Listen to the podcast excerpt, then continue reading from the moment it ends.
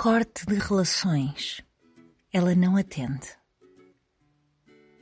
Os dias na Praça da Alegria continuavam cheios de vida, cores e sonhos, de forma a tentar esquecer o que se passava fora das quatro paredes de cada uma das pessoas daquele bairro.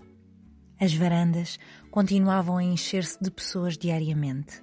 O avião de papel ainda se aguentava no pátio comum e quem por lá vivia continuava a sorrir e a partilhar histórias entre vizinhos e tudo aquilo que queriam fazer quando dias melhores chegassem.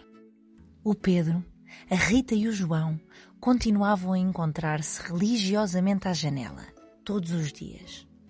Mas as saudades dos amigos da escola, com quem sempre brincavam e tinham aulas fora de um ecrã, começavam a fazer-se sentir. Tenho saudades da Maria! Diz a Rita à janela. E eu tenho saudades do Tiago, de saltarmos entre os arbustos no recreio. Responde o João. O Pedro, sempre a tentar animar os amigos, responde. Eles também têm saudades vossas, de certeza. E lembrem-se que o pior já passou. Lentamente as pessoas já começam a fazer a sua vida e num instante vamos estar todos juntos outra vez. Eu também tenho saudades dos meus amigos da escola, mas ao menos podemos ir falando todos os dias por videochamada. E não se esqueçam. Temos-nos uns aos outros e há muitas pessoas que não têm a nossa sorte. Responde a Rita de imediato, sem deixar que o Pedro acabasse a frase, por já saber o que ele ia dizer. É verdade, Rita. Não fiques triste. Conclui o João. A Rita volta para dentro e pega no telemóvel da mãe para ligar à Maria. A Maria, como sempre, atende de imediato. Olá, Rita, que saudades! Responde-lhe a Maria do outro lado.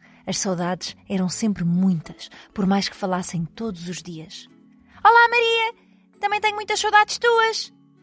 Vamos fazer aquela coreografia nova em conjunto? Treinaste? Pergunta-lhe a Maria. Sim, sim, bora! Diz a Rita, já de pé, pronta para começar. E era assim que passavam grande parte dos seus finais de dia, entre novas coreografias que encontravam no YouTube e entre outros infinitos vídeos de TikTok que partilhavam com os amigos da escola. Havia sempre uma nova dança para aprender, treinar em conjunto e depois fazer um mini espetáculo para a restante turma. Entre eles, lá se organizavam da melhor forma para conseguirem passar o tempo livre sempre ocupados e sempre em movimento. E o final destas chamadas era sempre igual. Até amanhã, Maria! Gostei muito desta dança. Envias a próxima? Envio sim. Descobri uma super cool. Até amanhã. Não vejo a hora de voltarmos ao recreio e fazermos esta dança juntas sem um ecrã à frente. Diz-lhe a Maria entusiasmada. Está quase! Segundo o Pedro. Tenho muitas saudades. Beijinhos. Despede-se a Rita. Beijinhos, Rita. Desliga a Maria o telefone. No dia seguinte, à mesma hora, e depois de ter ensaiado vezes sem conta a coreografia que a Maria lhe tinha enviado, a Rita tenta ligar-lhe para lhe mostrar o que andou a preparar. Mas desta vez, a Maria não atende. A Rita tenta outra vez. E uma outra vez. Nada. Depois de dez tentativas, desistiu e sentou-se triste no sofá, com o sentimento de não ter sido correspondida pela amiga, como esta fazia sempre, desde que começaram a quarentena. Estás triste, Rita? Pergunta-lhe a mãe ao vê-la encostada no sofá, na sala. Sim, mãe. A Maria não atende. Oh, querida, se calhar está a fazer alguma atividade com os pais ou atrasou-se a fazer os trabalhos de casa. Já sabes, sem trabalhos de casa não há brincadeira. Responde-lhe a mãe. Não, mãe, não é possível. A Maria é sempre a primeira a acabar os TPCs e atende-me sempre. Fazemos isto todos os dias. Tínhamos combinado ontem que hoje lhe mostrava a nova coreografia e agora nada, não atende.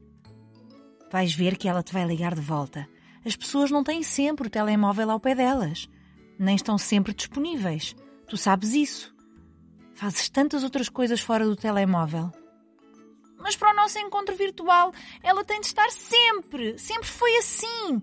Desde que estamos em casa, que atendemos sempre o telefone uma à outra para ensaiar. Olha, e se me mostrasses a minha coreografia?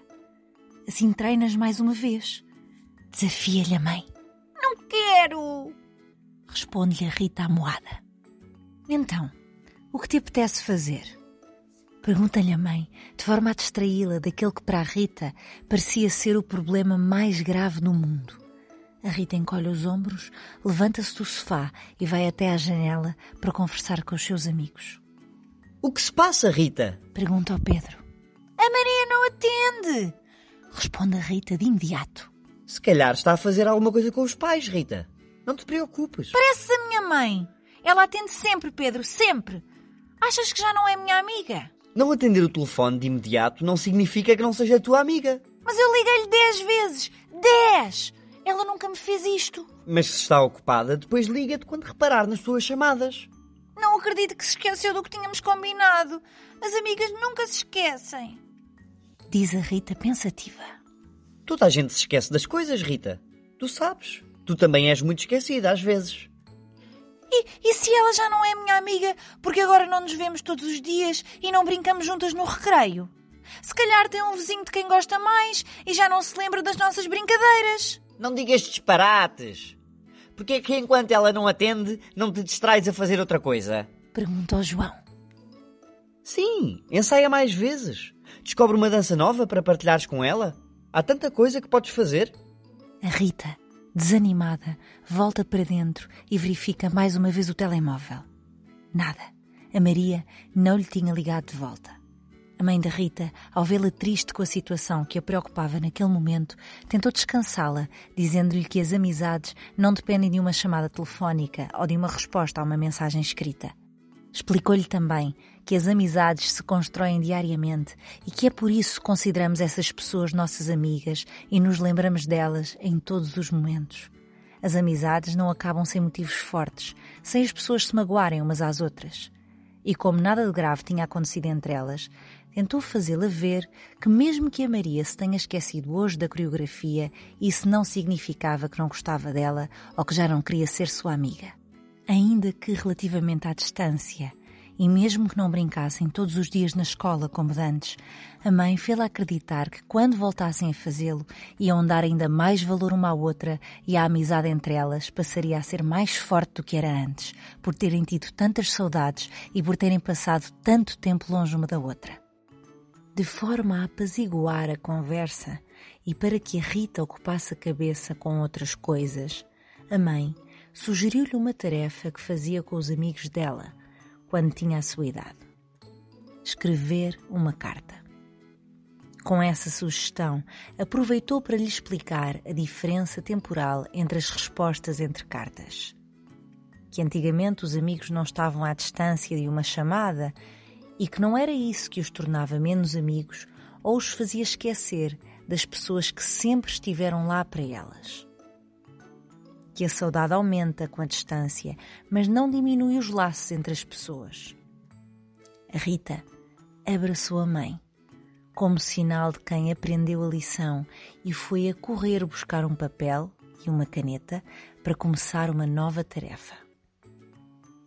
Conseguia ler-se o início. Querida amiga Maria. E tu? Já sabes a quem vais escrever uma carta amanhã?